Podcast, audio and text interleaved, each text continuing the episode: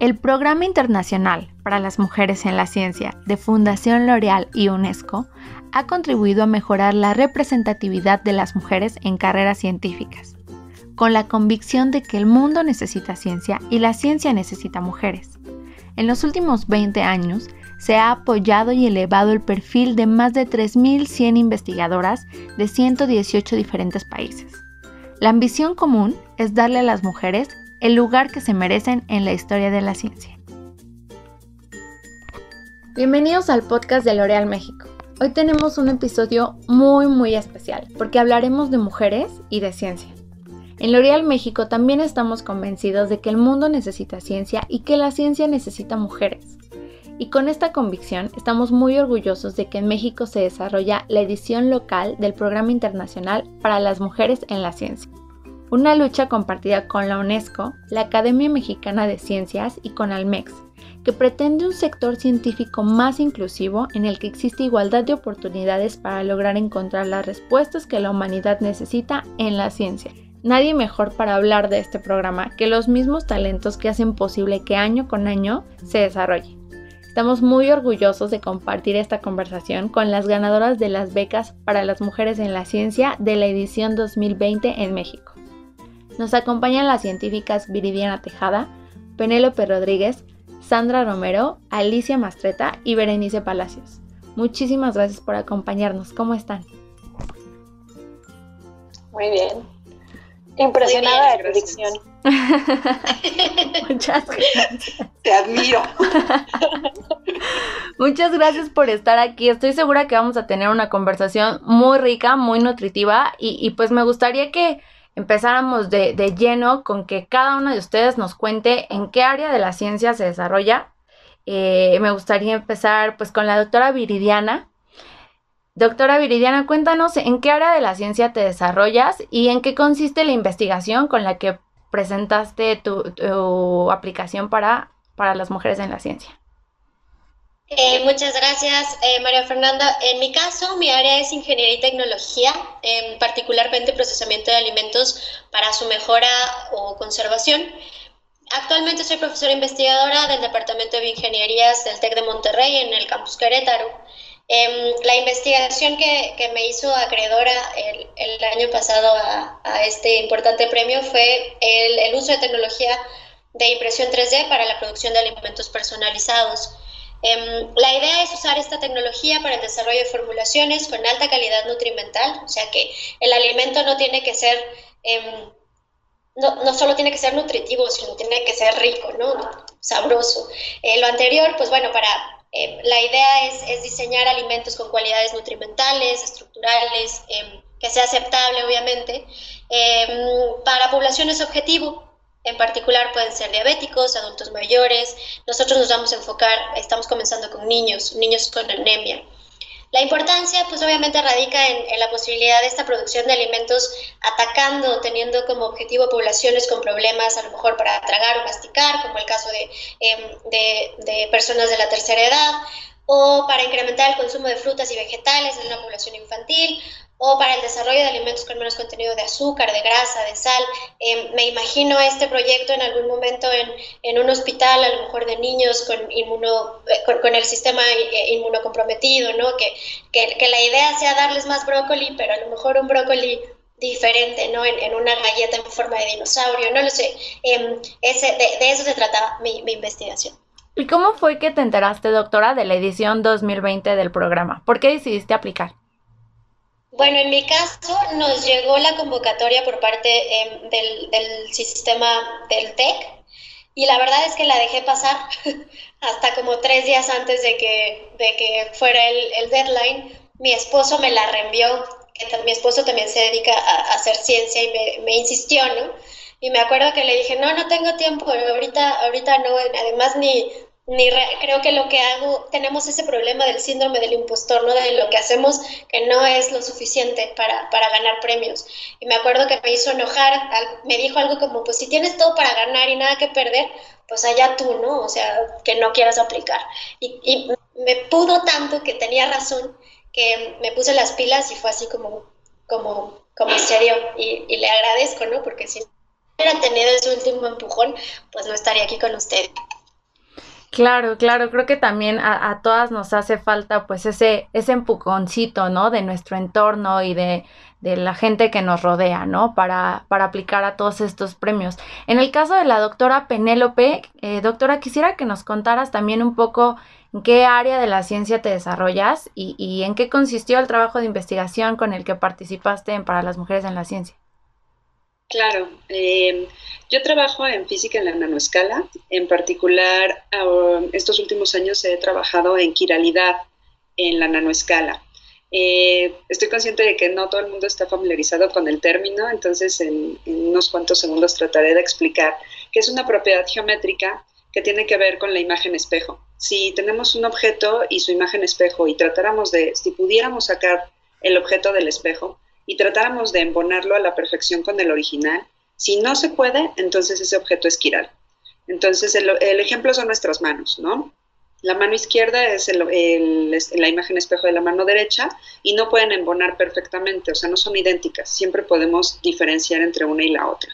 Y pues la quiralidad está en muchos lados, está galaxias quirales, algunas partículas elementales tienen propiedades quirales, y la quiralidad también pasa por el ADN, eh, los aminoácidos y eh, de lo que se trata mi investigación respecto a la interacción entre nanopartículas metálicas y biomoléculas quirales. En el laboratorio realizo conjugados de estos dos elementos y observo si tienen propiedades quirales ya cuando están conjugados.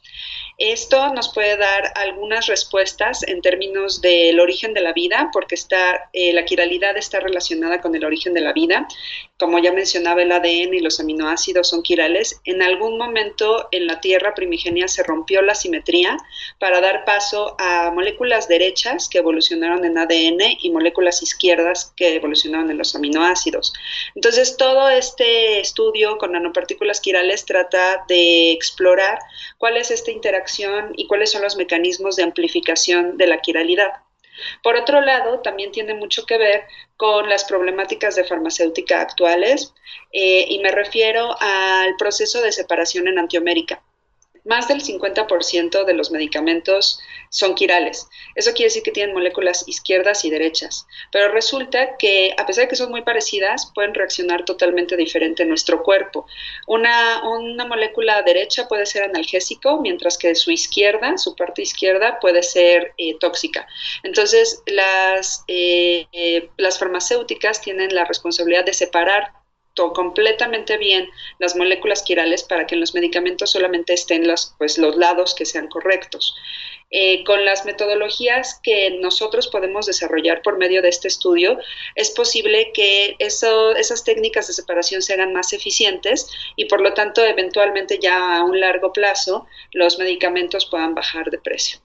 Wow, impresionante. La verdad es que todos estos datos son justo lo que nosotros, eh, pues desde el programa queremos es que se reconozcan, ¿no? Se reconozcan estos impresionantes trabajos y, y también me gustaría que nos contaras cómo fue, cómo fue tu proceso de aplicación al programa. ¿Te enteraste de la convocatoria y en qué momento dijiste voy a preparar mi investigación para aplicar? Sí, pues eh, igual también recibí el correo por parte del Instituto de Física, que es en donde me encuentro como investigadora postdoctoral al momento y donde estoy realizando esta investigación. Y em, recibí, como mencionaban anteriormente, el apoyo de, las personas a mi alrededor, de mi esposo, de colegas, etcétera, eh, animándome a aplicar y pues eh, me metí a la página para ver cuál era pues cuáles eran los pasos que tenía que cumplir. Me di cuenta de que la plataforma era muy sencilla, había que, llenar solo algunos cuantos campos muy, muy simples y directos, y en donde teníamos que eh, pues ponerle más ganas es en la preparación del proyecto. Entonces, para preparar el proyecto, básicamente tomé los mismos parámetros que tomaría para preparar una propuesta para buscar, por ejemplo, recursos financieros para realizar un proyecto. ¿no? Entonces es un, pues es un trabajo en el que se mm, incluye la parte de antecedentes y motivación, eh, todas las demás partes esenciales como los objetivos que se están persiguiendo en el proyecto, las metodologías que se quieren usar en esta parte incluí eh, para, digamos, lo que compraría con el dinero de la beca de L'Oreal y los resultados esperados. Entonces, dándole esa forma como de propuesta para, para pedir financiamiento o beca, con el mismo esquema, hice el proyecto para L'Oreal y simplemente lo subí a la plataforma. Entonces fue algo bastante sencillo, la verdad. Perfecto, y, pues sí, cada una de ustedes tiene, tiene su historia y sus experiencias distintas de cómo aplicaron, de cómo fue su proceso. Y por ejemplo, también me gustaría que la doctora Sandra, Sandra Romero, nos contara en qué área de la ciencia te desarrollas tú y en qué consiste el trabajo de investigación con el que ganaste esta beca. Sí, pues yo hago genómica, con especial interés en genómica del cáncer y es, bueno, esta nueva rama de la ciencia que intenta entender a través de todas las nuevas tecnologías que tenemos ahora, donde podemos conocer eh, las alteraciones a nivel molecular, con, como con una lupa muy, muy amplia de en qué están siendo distintos los genomas de las células tumorales, ¿no? Y esto con el fin, pues, entender cómo ocurren, cómo se establecen, cómo podemos atacarlos.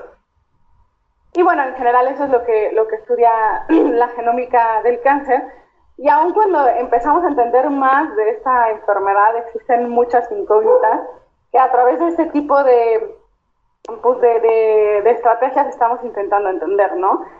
Sin embargo, es muy complejo y una de las grandes preguntas es por qué una paciente responde o no a la terapia. Y esto no es una, una pregunta trivial, sino pues es una pregunta que cambia totalmente la vida de una paciente, ¿no? De una paciente que pueda o no responder depende de que viva muchos años más o que iba unos cuantos meses más con, con mala calidad, ¿no? Entonces, evidentemente, conforme hay más tratamientos, también tenemos que entender qué pacientes van a ser idóneos para ese tratamiento y qué pacientes no van a ser idóneos. Y la única manera de saberlo hasta el momento, pues es aplicar el tratamiento y después de unos cuantos meses, el médico define si esa paciente respondió o no respondió a la terapia, pero ya se están perdiendo meses importantes en los que el médico podría decir, voy a, parar este tratamiento o voy a ir hacia otro porque esta paciente no va a responder.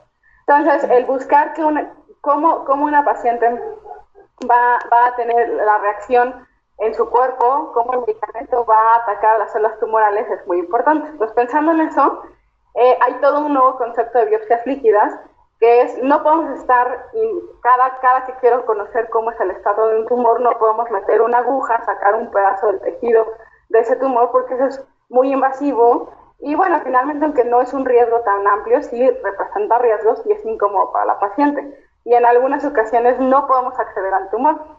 Entonces, bueno, se han dicho, ¿cómo podemos acceder al tumor? Pues el tumor saca cosas y esas cosas muchas veces llegan a la sangre.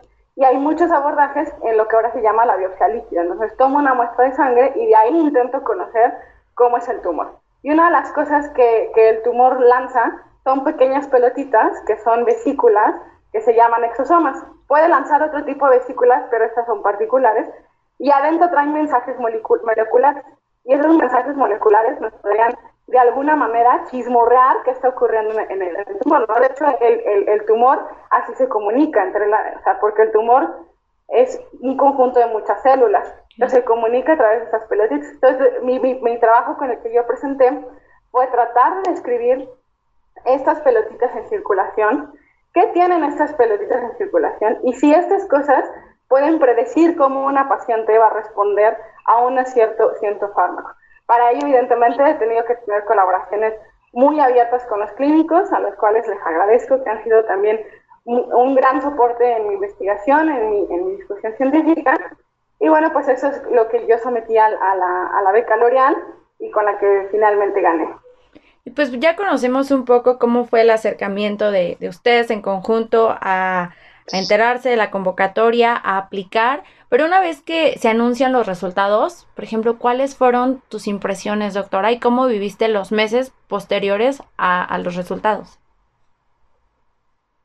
Pues fue realmente no lo esperaba, digo, sabía por otras compañías que habían ganado la beca que te hablaban antes de dar los resultados, o sea, ya como que si abrías el Facebook y había resultados, decías, bueno, pues ya, ya va Pero este, pues yo me acuerdo que estaba ahí, no sé, era un martes o un miércoles probablemente, y estaba en la cama este, pensando en inmortalidad del cangrejo y recibí una llamada y de un número que no conocía y dije, ay, no, no sé si contestar o no. Y dije, bueno, pues voy a contestar y ya este, no me recuerdo con quién, con quién este, me comuniqué, pero fue alguien de la Academia Mexicana de la Ciencia, y pues me comunicó la noticia, me acuerdo que estaba con mi esposo, y pues ya, este, pues muy felices, este, pues le hablé a mi, a mi mamá para decirle, no, oye, gané, que no sé qué, mi mamá no entendía ni qué le decía, pero se puso igual feliz. Este, y los meses después, pues fue, creo que muy importante para la carrera de un científico joven, como somos nosotras, que es proyectarse ante la comunidad científica, ¿no?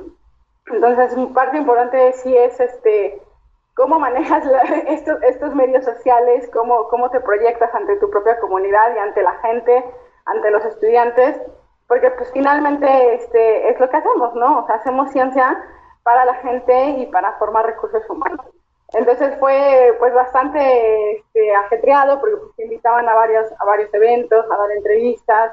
Bonito pues poder convivir, ¿no? Con, pues, con tus tutores, con las otras ganadoras, con tu familia y decir pues este hasta cierto punto lo que hago en algún momento pues no está tan mal hecho, ¿no? O sea, alguien dice que, que, a lo mejor puede tener una, una esperanza. Súper, sí, pues creo que, creo que justo esto es uno de las, de las prioridades del programa, ¿no? Visibilizar y, y, ese reconocimiento ante la comunidad científica. Y como tú bien dices, doctora, pues la ciencia se hace para las personas, ¿no? Vamos con, con la doctora Berenice. Eh, ¿En qué área de la ciencia te desarrollas? ¿En qué, ¿En qué laboras actualmente y en qué consistió tu trabajo de investigación? Bueno, pues en el área en la que laboro es medicina, ¿no? Y eh, en el área en que me desarrollo actualmente eh, es principalmente en el área de epigenética y en diabetes gestacional, desde varios eh, puntos o desde varios ángulos, ¿no?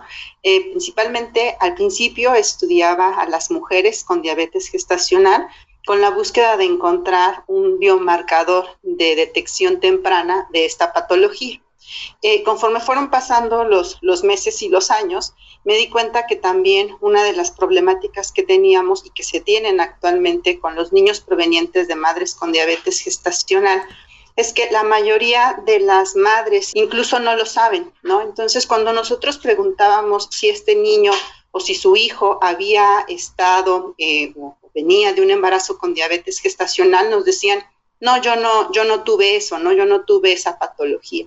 ¿Cuál es la problemática de no saber que tuviste esa patología durante el embarazo? Resulta que la mayoría de los niños, o el 70% de los niños que vienen de un embarazo con diabetes gestacional, en la adultez desarrollarán obesidad y diabetes. Y en el caso de las niñas, eh, si fueron o estuvieron en un ambiente con diabetes gestacional inútero, muy probablemente ellas cuando se embaracen también desarrollarán diabetes gestacional, lo cual se vuelve un círculo vicioso, ¿no? Lo que nosotros queríamos y, lo, que, lo que busco yo es detectar o tener biomarcadores epigenéticos en esta sangre de estos pequeñitos para conocer, ¿no? Si estuvieron expuestos a diabetes gestacional y entonces conocer el riesgo que tienen estos pequeños, ¿no? Para tratarlos desde muy chiquitos y evitar complicaciones en, la adultez. ¿no? Entonces, pues en realidad es, mucho el, cuidado y el tener cuidado de esta infancia para tener pues adultos aún más jóvenes ¿no? y que, que podamos, eh, pues, digamos, evitar estas, estas consecuencias que tiene la diabetes gestacional. ¿no? Pero, pero realmente esa fue la, la finalidad, encontrar biomarcadores. Claro, y pues eh, creo que como la historia de cada una de ustedes y la labor eh, que hacen, que es totalmente admirable, pues impacta en, nuestra sociedad, ¿no? Vemos que tenemos una diversidad de áreas en las que ustedes trabajan y están impactando fuertemente con sus investigaciones, pero también estos programas como para las mujeres en la ciencia u otros programas que apoyan y reconocen el trabajo, pues también impactan de una manera diferente en la sociedad, ¿no? ¿De qué forma lo podemos eh, ver, doctora? ¿De qué forma estos programas están impactando en, las futuras generaciones y sobre todo haciendo eco de, sus trabajos, de su investigación? Sí, yo creo que eh, el hecho de que existan este tipo de programas que puedan visibilizar a las mujeres en este ámbito donde yo creo que muchas veces se reconoce o, la investigación se cree que está hecha por hombres, ¿no? Cuando en realidad este enfoque que tenemos las mujeres nos permite abrir un abanico de posibilidades. Entonces, primero, saber que las mujeres eh, también aportan esta, em, pues digamos, todo este abanico de, de ideas, de conocimiento, por un lado. Por otro lado, a la sociedad yo creo que también le permite tener esta información o esta toma de decisiones informadas, ¿no? El hecho de que se haga ciencia de calidad y que se vea que en México se hace ciencia de calidad y que podamos entonces, eh, que nuestra, nuestra comunidad, que al final de cuentas ya lo comentaban todas las doctoras, eh, la doctora Sandra, ¿no? Que al final de cuentas nuestro trabajo impacta en la sociedad, nuestro trabajo impacta a la comunidad, a nuestra población. Y qué mejor que darle herramientas a esta sociedad para que puedan tomar una mejor toma de decisiones o una decisión informada, ¿no? Basada en evidencia científica y que pues permita quizá em, dejar de tener miedo a la ciencia. De repente hemos visto que todo el mundo te dice científico o científica y es como, oh, van a hacer cosas malas, ¿no? Cuando en realidad el científico, la científica buscan em, la solución a problemas, solución de problemas reales y que impactan de alguna o de otra forma en, la comunidad y en la sociedad. Claro, claro, totalmente. Y, y creo que también es pues justo lo que, lo que lo que comentan, ¿no? Ir desestigmatizando todo, tanto la ciencia como las mujeres en la ciencia y cómo impacta la ciencia en la comunidad, ¿no? Eso es como súper importante. Así es, exactamente. O sea, el caso es em, quitarle este estigma, pero también em, alentar a la gente y a, a las nuevas generaciones, a las mujeres más jóvenes, de que es posible y de que las puertas están, que las ideas y que tener una idea y seguir esa idea, eh, yo creo que es muy valioso, ¿no? El tener una idea que pueda ayudar, en este caso, y como lo hemos visto con todas las, doctoras que han estado y que nos han platicado de sus proyectos, es cómo podemos ayudar y todas eh, muestran esta preocupación por ayudar a la comunidad. De una o de otra manera es final de cuentas ayudar a los niños, ayudar a, las farmacéuticas a tener unos mejores fármacos, ayudar a la detección temprana de tumores, ¿no? Entonces creo que, todo esto impacta al final en, en nuestra sociedad y en tener una sociedad más informada y mejor informada. Claro, claro que sí. Doctora Alicia, cuéntanos en qué área de la ciencia te desarrollas, en qué laboras actualmente y en qué consistió la investigación que presentaste para el programa para las mujeres en la ciencia. Claro. Bueno, yo soy bióloga evolutiva, así a grandes riesgos, y en concreto me enfoco en algo que se conoce como genética de la conservación y en el nombre rimbombante que me encanta de evolución aplicada. Eh, actualmente soy catedrática con ACIT, el proyecto con el que participé en esta beca para mujeres en la ciencia es un proyecto sobre cómo utilizar la diversidad que existe de forma natural en los bosques de Oyamel, así como hay diversidad dentro de los humanos, em, cómo podemos utilizar esta diversidad para que los bosques se vuelvan más resilientes a las condiciones de contaminación atmosférica que rodean la Ciudad de México. ¿Qué quiere decir con esto? Pues ahorita tenemos muy claro con el COVID que no todo mundo se enferma igual de COVID, ¿no? Hay quienes, eh, pues desafortunadamente tienen una enfermedad más grave y hay otras personas que tienen, pues, incluso síntomas que ni siquiera se ven, ¿no? Lo mismo pasa con los árboles de Oyamel ante la contaminación por ozono. El ozono es un gas que está muy bien, muy arriba en la atmósfera porque nos protege de la radiación ultravioleta, pero que no es natural que esté en altas cantidades aquí abajo, en la parte de la troposfera donde respiramos los seres vivos, porque es un gas que produce un estrés oxidativo muy grande y que lleva a daños a la salud humana, pero también a daños a la vegetación. Entonces, lo que se ha reportado desde hace realmente décadas es que los bosques en el suroeste de la Ciudad de México, por donde sale toda la mugre de la ciudad, están particularmente afectados por la contaminación atmosférica. Sin embargo, lo que notamos junto con mi estudiante Verónica Reyes es que algunos árboles eh, pues parecen no estar tan afectados como en relación a otros. Y nosotras creemos que esto se debe a diferencias genéticas, epigenéticas o de su composición microbiana en las hojas. Entonces, lo que estamos haciendo en un proyecto transdisciplinario en el que colaboramos con la CONAMP, que es la Comisión Nacional de Áreas Protegidas, con la SEDEMA, que es la Secretaría de Medio Ambiente de la Ciudad de México, y con la comunidad de Santa Rosa Sochec, lo que estamos viendo es cómo podemos llevar esa información, el hecho de que algunos árboles parecen ser más resistentes, si tú quieres, a la contaminación al ozono, a mejores prácticas forestales que nos permitan recuperar más rápido los bosques que han sido dañados tanto por el ozono como por incendios y mal manejo que ha afectado a la zona. Claro, claro, eh, bueno, me parece súper interesante también el, punto de vista eh, que tú nos puedes ofrecer, partiendo de que la ciencia está en todas partes y la ciencia se puede aplicar en muchas maneras, ¿no? Cuando pensamos en una científica, pensamos en este estereotipo de alguien que está desde el laboratorio y no siempre se está haciendo ciencia desde un laboratorio. ¿no? Entonces, creo que también estos programas, como para las mujeres en la, en la ciencia, lo que ofrecen, pues, es este, este abanico, este panorama muy amplio de cómo se hace ciencia, ¿no? ¿Por qué consideras que es importante que se priorice este reconocimiento dentro de la ciencia y que, que se quite un poco este estereotipo de que, bueno, pues la ciencia está en cualquier lugar y en cualquier parte donde haya alguien investigando y cubriendo estas necesidades? Em, yo creo que la visibilidad es el elemento clave para romper el círculo vicioso en el que no hay mujeres en la ciencia porque no se ven mujeres en la ciencia. Y no se ven mujeres en la ciencia, pues porque no hay mujeres en la ciencia. Y entonces es un círculo vicioso que, que le sorprendería el poder. O sea, este argumento a mí me fue dado cuando yo ya estaba estudiando una carrera científica en una discusión sobre por qué había pocas mujeres premio Nobel.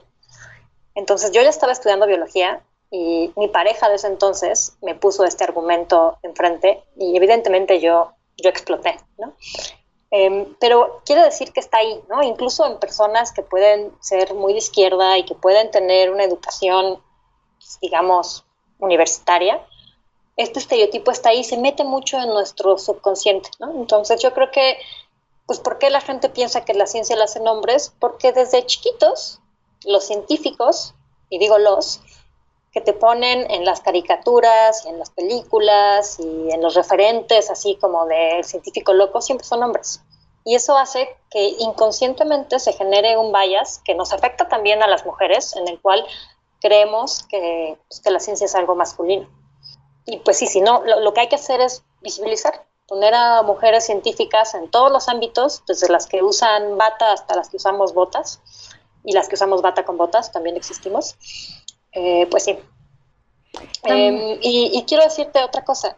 La otra razón es para inspirar. Para inspirar, eh, no nada más a decir, ah, yo quiero ser científica, sino decir, yo quiero hacer algo, algo grande y yo quiero realmente cambiar este mundo.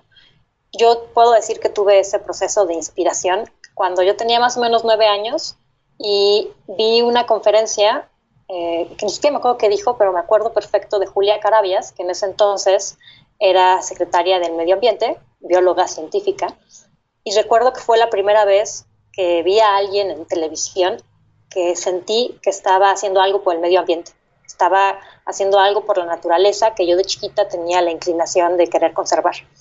Entonces, pues cuántas mujeres no hay así viendo la televisión o viendo las redes sociales que pueden sentirse inspiradas eh, al ver lo que se puede hacer con una carrera científica. A mí este punto me parece bellísimo y creo que diste en el clavo, doctora Alicia, porque eh, justo mi, siguiente pregunta para ustedes era esto, ¿no? El tema de, de qué mujeres marcaron sus carreras como fuente de inspiración haciendo ciencia, ¿no? Yo también soy fiel creyente de que el tema del, de la representatividad es un gran símbolo para, para impulsarnos.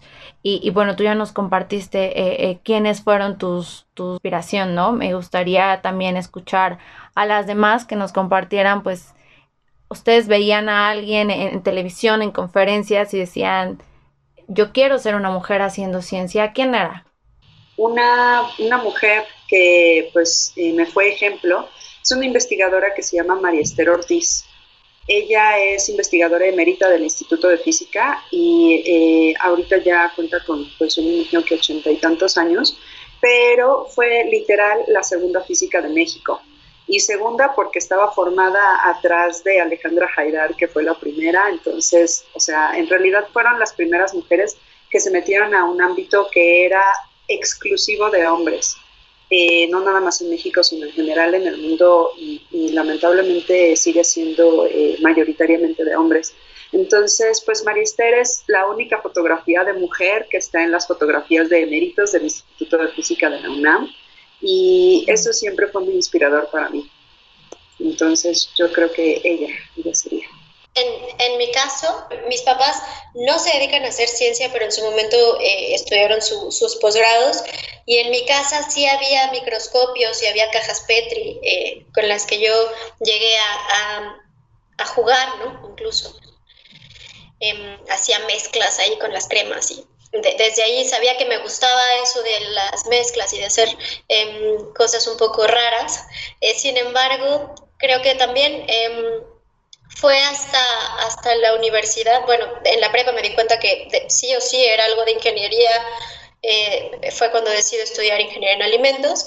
Y ya en la carrera hay una, una, profesora en particular que me permitió, la doctora Rojas, Cecilia Rojas, que me permitió entrar a su laboratorio. Y entonces dije, yo quiero hacer esto siempre, ¿no? O sea, eh, obviamente llegué a lavar material, ¿no? Al principio, la experiencia que me, es la importancia que tiene el tener alguien a quien seguir.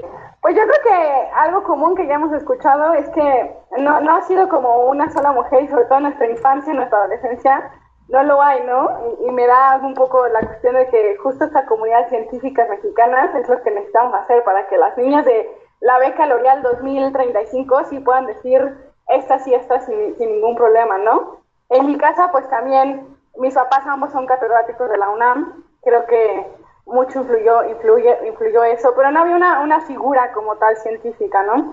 Siempre había, había habido en mí esa curiosidad de tratar de entender. Y durante, la carrera tampoco logré eh, generar una figura de, de, alguien, ¿no? Hubo mucha gente que, que influyó en, en, mi curiosidad este, durante la carrera yo tuve la oportunidad de estar en laboratorios, entonces me recuerdo de la doctora Elizabeth Chegaray que hace cosas de neurociencias y cosas de estas, pero, o sea, creo que no, no hay una figura en mi mente que haya, haya impactado así. Creo que ha sido la comunidad científica en general, ¿no?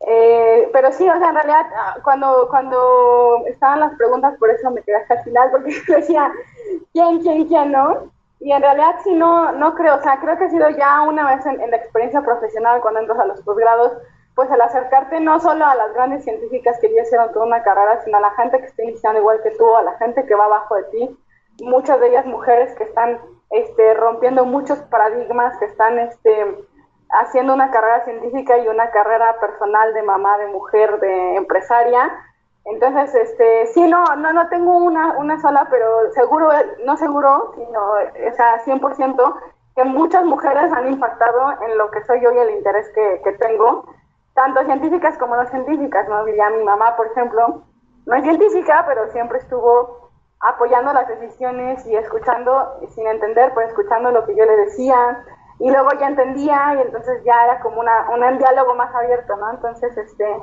pues esa ha sido mi experiencia.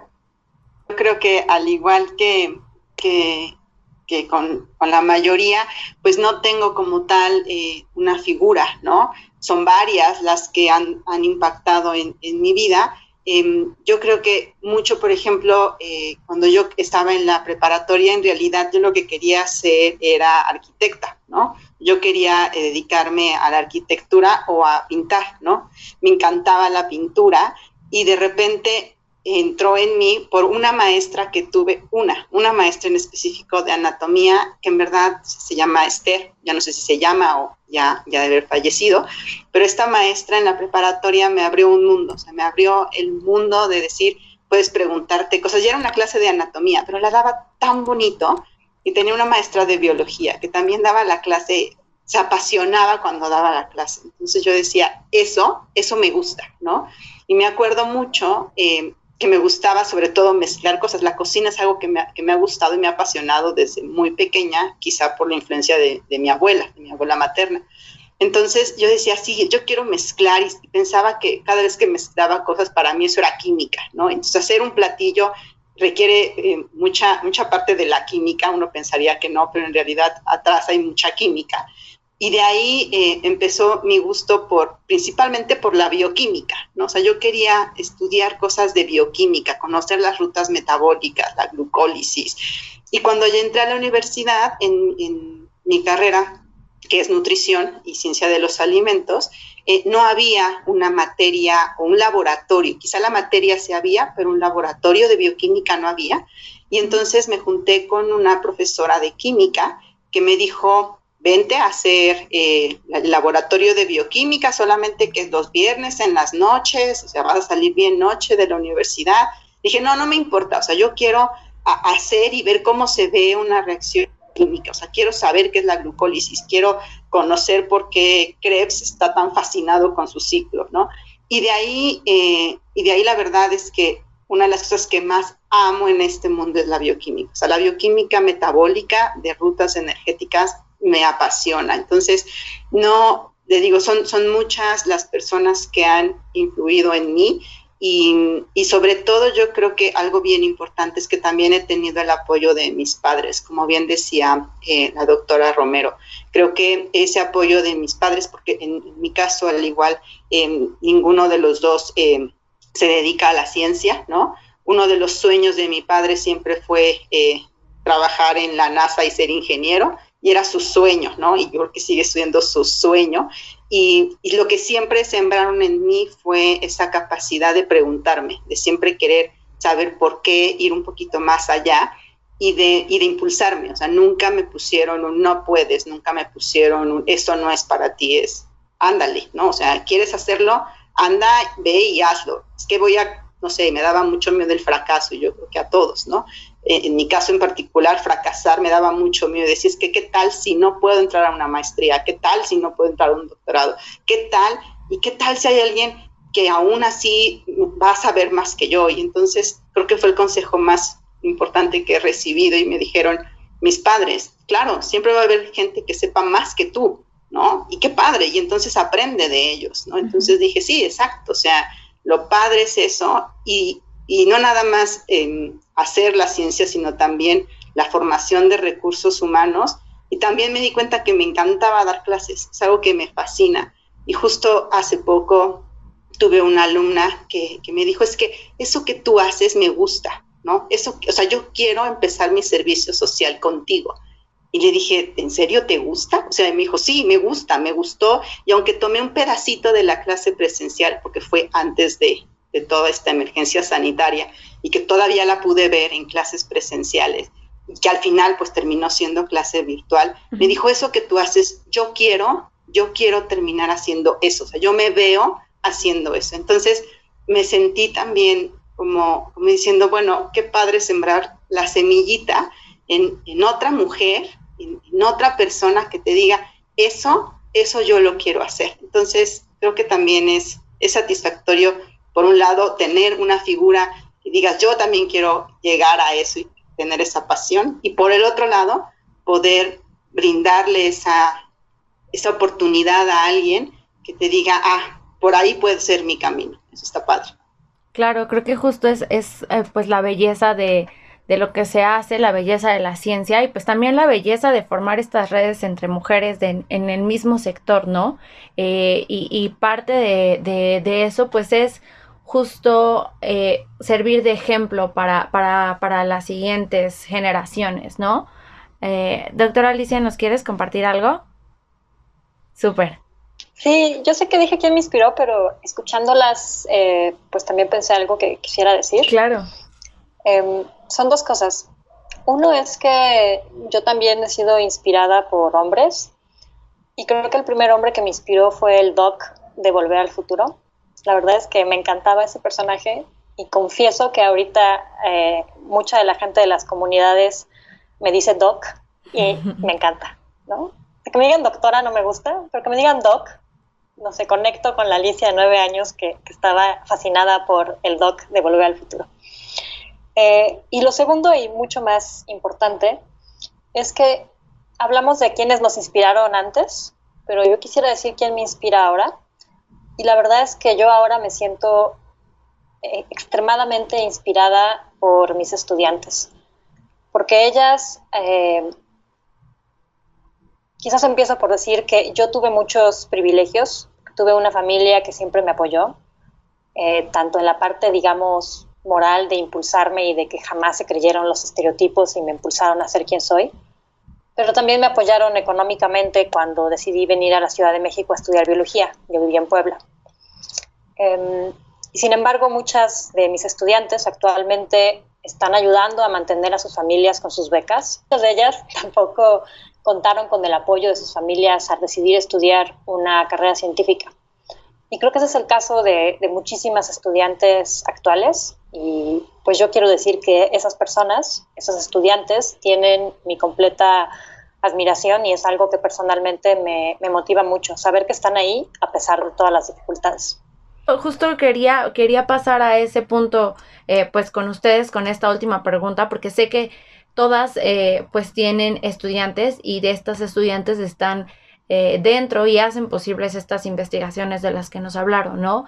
Y así como, como, bueno, pues la doctora Alicia, la doc se siente inspirada por, por, sus estudiantes, pues también me gustaría que nos contaras, doc, ¿cuál sería, cuál sería tu consejo para ellas, para que continúen? ¿Qué le dirías tú a la, a la Alicia de, de nueve años que quizá veía al doc en la tele, pero, pero no estaba tan segura de hacer ciencia?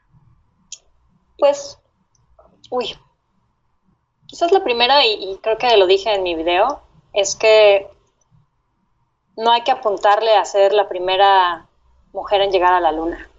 Que la luna ya está muy vista. Digo algo más, seguramente los astrónomos me dirán que no, ¿no? Que todavía hay mucho que ver en la luna.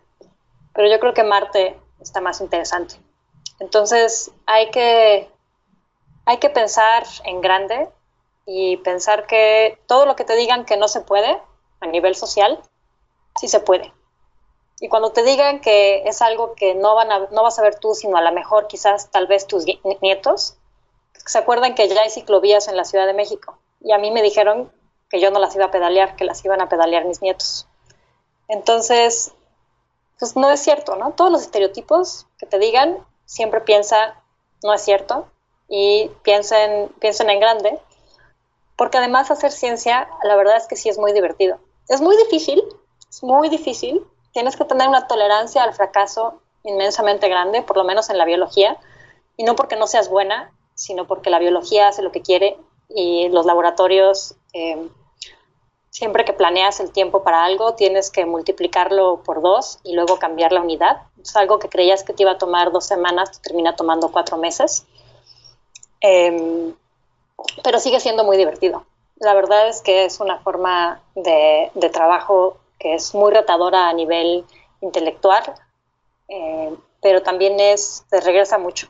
La verdad es que esa euforia, a mí me da la euforia cuando, cuando logro un resultado que pues no me imagino teniendo en otro trabajo. Eh, doctora Penélope, ¿por qué las futuras generaciones tienen que, tienen que hacer ciencia? ¿Por qué las niñas tienen que creer en que pueden ser científicas? Pues Definitivamente eh, hay algo que nos tiene que entrar a todos, tanto grandes como jóvenes, en la mente y es que eh, mujeres y hombres somos iguales, tenemos en el sentido de que tenemos las mismas capacidades y tenemos los mismos derechos a seguir nuestras pasiones y nuestros gustos. Entonces, no tenemos que encajar por ser de un, género u otro en, un molde. Eh, si por desafortunadas razones todavía pareciera que hay un molde para las mujeres, eh, pues es cuestión de romperlo. Creo que se está haciendo labor en ello. Yo creo que que ya eh, tanto la generación de nuestros papás están agarrando la onda como nosotros ya creo que nuestra generación ya lo está llevando a una realidad y yo estoy segura de que la, generación que viene eh, pues lo va a, a, plasmar mucho más sólidamente. Entonces, eh, pues mi consejo y la razón por la cual yo creo que las chicas que se sientan atraídas por la ciencia deben de seguir esos deseos es justo por eso, simplemente por seguir sus deseos. Eh, a veces nos dicen que tenemos que pensar demasiado en el futuro o en el pasado y se nos olvida que la vida puede acabarse de repente. Entonces yo sí creo fielmente en que se tiene que hacer lo que uno desea en el momento y, bueno, con, con un poco de suerte nos irá bien. Pero si uno siempre está pensando en el futuro, puede que la vida se acabe antes. Entonces, todas las chicas que tal vez están en el momento de decidir y tienen un gusto por la ciencia, pero sienten que tal vez puede ser un camino que se les complique más adelante por X o Y, pues yo les recomiendo que, que tomen su gusto en el momento en el que se pueda tomar y después pues ya se verá, pero eh, pues yo estoy segura de que la mayoría, si, si tienen el ánimo y el deseo genuino, entonces van a encontrar un camino lleno de retos, pero de muchas satisfacciones. Súper, gracias. Doctora Viridiana, ¿cuál sería tu consejo para las siguientes generaciones? Em, necesitamos hacer ciencia, o sea, no, importa, bueno, el, punto aquí es incentivar más, más mujeres, ¿no? Pero necesitamos hombres y mujeres científicos en general. Aún hay muchos problemas que resolver, hay muchos problemas que estamos generando actualmente que necesitan una solución, ¿no? Para, para que sigamos existiendo em, como nos conocemos. Si bien dijo Alicia, em, este, este camino es tortuoso, es, es frustrante, pero lo vale, ¿no? ella menciona una palabra que, con la cual concuerdo, es divertido, es, es, eh, es, es, eso, es, es, mucha diversión, es, mucha, es muy remunerante personalmente, o sea, e, esos logros em, que, que, tienes a lo mejor solo significan algo para ti, pero eh, no, se compara, no se compara con nada, ¿no? La, la posibilidad de conocer, de viajar, eh, precisamente haciendo este este networking, ¿no? De, conocer otras colegas como, como, como, las que estamos aquí, ¿no? De, explorar otras ciencias. La verdad es que eh, hacer ciencia es divertido, no es fácil, eh, es, es, un camino em, complicado, sin embargo, pues bien, ¿no? También como Penélope decía, eh, se, vive un día a la vez y, se enfrentan los problemas un día a la vez y realmente las mates, pues sí, nos tienen que gustar un poco, Em, no hay que ser los mejores, ¿no? Uno se convierte en, el mejor en, la marcha. Entonces, eh, tampoco hay que ser el más hábil en el laboratorio, uno se convierte en eso. En, un laboratorio bien sabemos que la teoría falla, la práctica también, y, eso lo convierte en, este, en esta adrenalina constante de tener que resolver el problema que hay en ese momento, ¿no? y eso creo que nos forma como personas que podemos ser muy buenos ciudadanos, que, que, seamos críticos, objetivos, ¿no? Para, para tener, eh, no sé, gobiernos justos, nos forma en general como sociedad. Necesitamos científicos, eh, sí, siempre, ¿no? Muchísimas gracias, doctora Sandra, y luego la doctora Berenice. Pues yo les empezaría contando por qué a mí me gusta la ciencia y es porque ha sido la forma más divertida, creativa de ver la vida, no solo los, mis preguntas científicas, sino en general, o sea, a veces de pronto estoy preguntándome cuál es el mejor banco y aplico el método científico para, para encontrarlo. Me ha dado la posibilidad de viajar por muchas partes del mundo, de conocer muchísima gente, de hacer amigos que sé que toda la vida van a, van a estar ahí, de hablar al menos tres idiomas, de extrañar mucho casa, pero también de entender que, que uno sacrifica muchas cosas porque se quiere formar mejor y algunos queremos regresar a nuestro país, algunos queremos hacer nuestro ejercicio profesional fuera, de tomar muchas decisiones difíciles, pero que eso ayuda a comprender todo, ¿no? O sea, tu vida, tus relaciones, tu quehacer científico. Entonces, eh, pues para mí ha sido una parte fundamental de cómo he vivido y de cómo quiero vivir en los próximos años. Y dos, eh, decirles que porque si quieren pueden. Y, y, y creo que esta es una oportunidad de que eh, se está generando un gran cambio en la sociedad, donde estamos eh, haciendo redes, donde las mujeres, las autoridades y bueno, pues también algunos de nuestros compañeros hombres están eh, realmente haciendo un cambio, queriendo hacer un cambio o iniciando este cambio, de generar toda una red donde podamos apoyar, donde haya realmente estos cambios de estereotipos, donde digamos, si tú quieres hacer ciencia, la puedes hacer y que no es un privilegio, ¿no? Creo que una de las palabras en esta entrevista fue eh, yo tuve el privilegio, ¿no? Entonces, eh, yo creo que es la oportunidad de decir, estamos nosotros mujeres jóvenes investigadoras, mujeres ya más establecidas en su quehacer científico, autoridades más comprometidas con generar este cambio, con generar esta red de apoyo, con que no, no te detengan, no puedes, eh, por, por, por, porque la sociedad sí te lo dice o porque la cuestión económica no lo permite. Entonces es generar toda una red muy compleja que va desde apoyo emocional, social, económico, cultural, de que sí se puede y de que la ciencia es necesaria y la participación de todos es necesaria, porque siempre va a haber muchos, muchas visiones. Entonces, pues invitarlas a que todos estamos trabajando para que ese cambio sea real y que el privilegio que nosotros vivimos sea una realidad, una normalidad para las nuevas generaciones. Muchas gracias. Doctora Berenice, ¿tú qué nos puedes compartir? Sí, pues yo creo que eh, dijeron tantas palabras como y que, y que encajan tan bien y que yo en verdad asiento en todas. Decía, sí, es divertida, sí, es muy divertida, ¿no? Y lo, y lo, lo divertido de esto es que te permite crear. A, a, mí incluso uno ve la parte del laboratorio y dice, es la parte más divertida, ¿no? Estar mezclando cosas, es divertido. Pero imagínense ahora tener un, un no sé, un borrador en blanco, ¿no? Una pantalla en blanco donde tienes que escribir desde cero esa idea.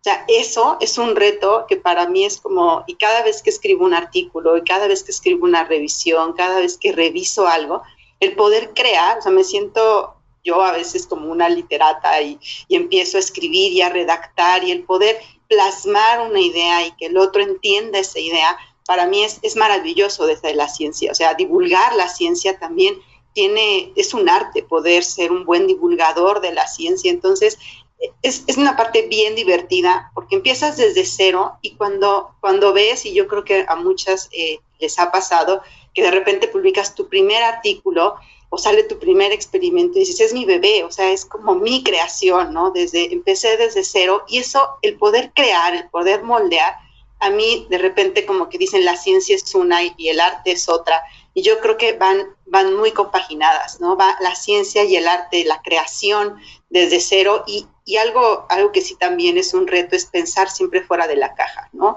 Yo creo que ahí es donde se encuentra el reto, de repente el tratar de romper esos estereotipos, el tratar de, como bien decían, encajar en esta, en esta, en esta caja y encajar en este molde romperlo cuesta mucho trabajo, porque primero tenemos que creérnosla, ¿no? Y si tú no te la crees, eh, no habrá nadie que te lo haga creer. Entonces sí es importante que uno crea en uno y que diga, ok, va a costar trabajo, porque lo acaban y creo que lo han repetido en varias ocasiones, cuesta trabajo, no es sencillo, pero nada de lo que, nada, más bien digamos, nada de lo que vale la pena no cuesta trabajo. Lo que vale la pena va a costar trabajo, va a tener algo que se nos va a hacer un poco complicado y creo que algo que, que es bien importante, de repente también nos entre el miedo por decir, híjole, pero es que yo quizá no soy bueno en las matemáticas o no soy bueno en, y entonces, ¿cómo le voy a hacer? Y siempre algo que les digo a mis alumnas cuando entramos al laboratorio es, estás aquí para eso, estás aquí para aprender. Y yo no necesito que seas el mejor pipeteador del planeta, ¿no? No, necesito que resolvamos problemas juntos. Eso es lo que necesitamos, ¿no? Lo otro lo vas a aprender a lo largo del camino, pero esa manera de pensar de cómo le puedo hacer yo para resolver esto o cómo le haría, porque como bien dijeron, la parte teórica y a veces la no teórica y todo falla y, y dices, es que ya lo hice, ya hice todo lo que decía y de repente es, ah, no, esta idea eh, que, que en la cabeza a veces por días o por noches o más por noches que por días. Eh, de repente el levantarte y este eureka que de todo el mundo dice, no existe ese eureka. A mí, por ejemplo, sí existen las madrugadas el decir, eureka, ¿no?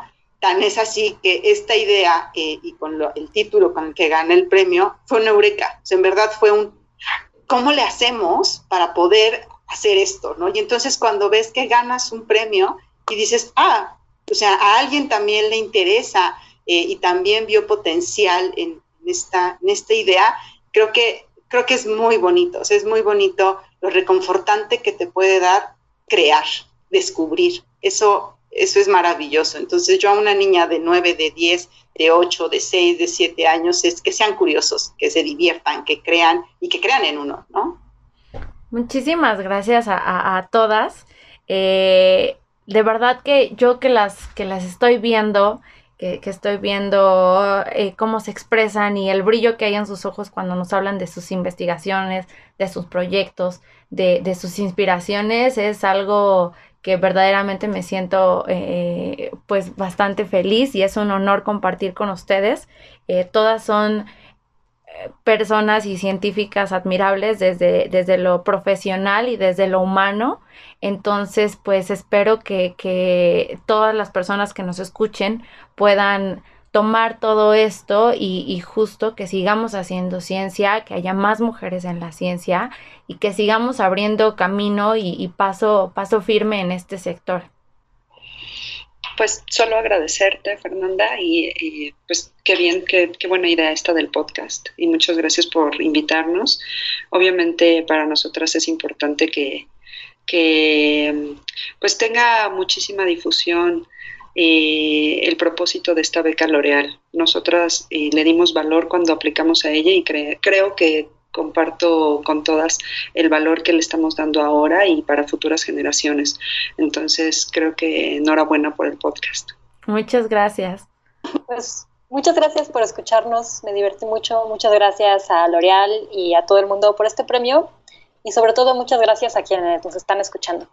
De igual manera, agradecer, agradecerte, María Fernanda, por todo este tiempo que nos has llevado de la mano en, en, el camino del, del, éxito, en lo que, se, que, te hace sentir popular, ¿no? Em, gracias, gracias por a L'Oreal por el apoyo, em, a la MC, ¿no? Y, y, definitivamente, pues, creo que es, es importante esta exposición que hemos tenido gente que como yo no tenemos ni idea de lo que es estar en público, bueno, sí estar en público, pero compartir con, el público, ¿no? Compartir con, con, la sociedad nuestra investigación. Creo que esa oportunidad de poder exponer lo que hacemos para poder inspirar, para poder decir, ah, yo quiero ser como, como esa loca, ¿no? Eh, quiero ser como ella, así sea solo una persona, una niña, una mujer más, em, es esa cadena, ¿no? Entonces, bueno, pues, pues gracias por la exposición. Pues yo también agradecerte a ti por esta oportunidad, por esta conducción que ha sido muy padre, como nos has llevado desde lo que hacemos hasta qué sentimos cuando ganamos la beca, hasta qué va a ser el futuro de la ciencia.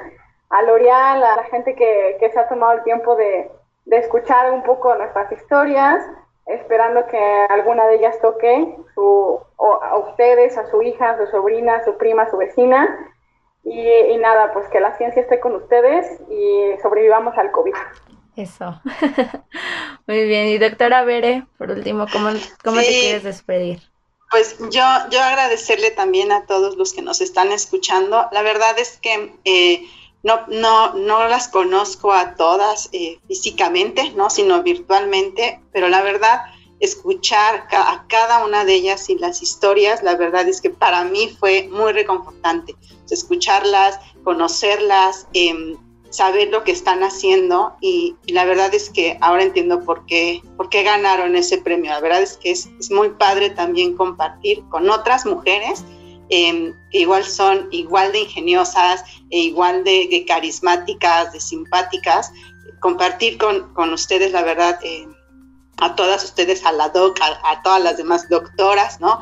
La verdad fue un gustazo, un gustazo estar con ustedes y muchísimas gracias por, por la conducción, Fer, y de habernos llevado y no, eh, no tropezarnos tanto en, en, el camino, ¿no? Entonces agradecerles a, a todos y por supuesto a, también a las otras ganadoras. La verdad es, es maravilloso el trabajo que hacen. Somos L'Oreal México. Síguenos en Facebook y Twitter como arroba L'Oreal México.